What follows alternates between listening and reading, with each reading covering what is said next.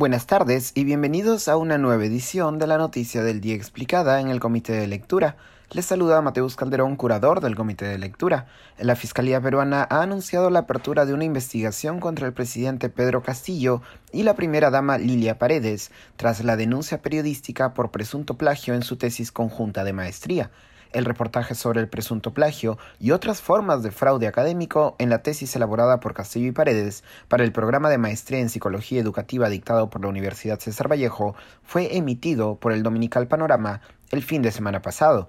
De acuerdo con este reportaje, la tesis utiliza texto ajeno sin mencionar a los autores originales, es decir, incurre en plagio, y también consigna como validadores de su instrumento de recojo de información a dos personas inexistentes según Reniec y a una tercera persona que al mismo tiempo fue luego jurado de tesis.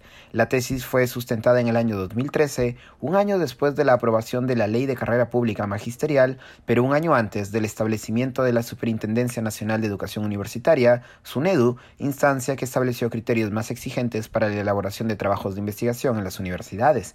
Tras varios días de silencio, el presidente Castillo emitió un comunicado en el que calificaba de, cito, imputaciones malintencionadas a la denuncia periodística y, cito una vez más, desmentía cualquier acto irregular.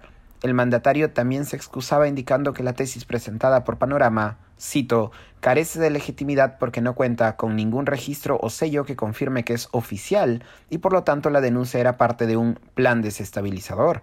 La Universidad César Vallejo, no obstante, ha negado la versión del presidente Castillo, al señalar que la tesis entregada a Panorama para su análisis, cito, es una copia fidedigna del original que obra en el Centro de Información de la Universidad.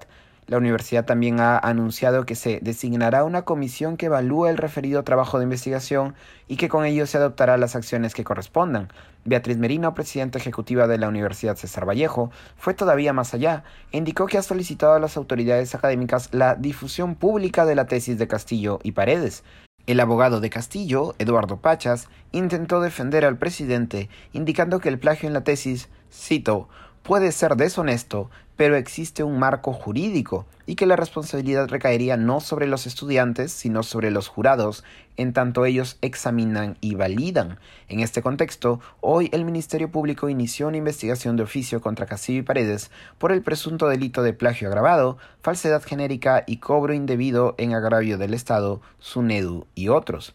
La investigación, agrega el comunicado, está a cargo del fiscal provincial Juan Ramón Tantalián Oliano, de la Fiscalía Provincial Mixta de Distrito de Tacabamba, Provincia de Chota, del Distrito Fiscal de Cajamarca.